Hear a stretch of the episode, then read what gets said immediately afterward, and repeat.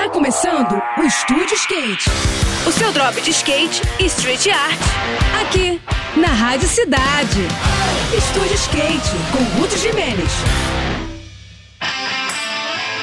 Olá pessoal, tudo bem? Assim como acontece em todos os anos, muita gente ganhou ou comprou skate nesse Natal. Para quem já é skatista, é hora de botar o carrinho novo no chão e sair deslizando e manobrando por aí. Mas e quem tá começando agora? Como é que fica? A dica mais importante que eu passo é: use equipamentos de proteção, tantos quantos você se sentir à vontade. Capacetes e joelheiras são obrigatórios nesse primeiro momento, e não seria nenhum exagero usar cotoveleiras e até wrist guards, que irão proteger os pulsos quando rolarem as quedas. Em princípio, qualquer lugar é válido para se adquirir o equilíbrio necessário para dar os primeiros impulsos, mas sempre é bom escolher um local onde não tenha trânsito de veículos ou muita movimentação de pessoas.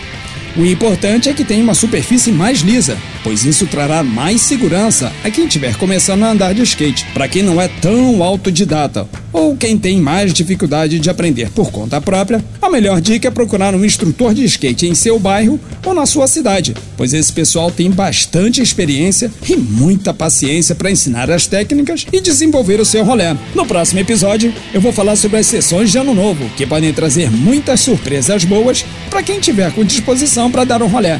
Agora a gente segue com a programação, tá bom? Tudo de melhor para você, boas sessões por aí e até a próxima. Esse foi mais um. Esse foi mais um Estúdio Skate. O seu drop de skate e street art. Aqui, aqui, na Rádio Cidade.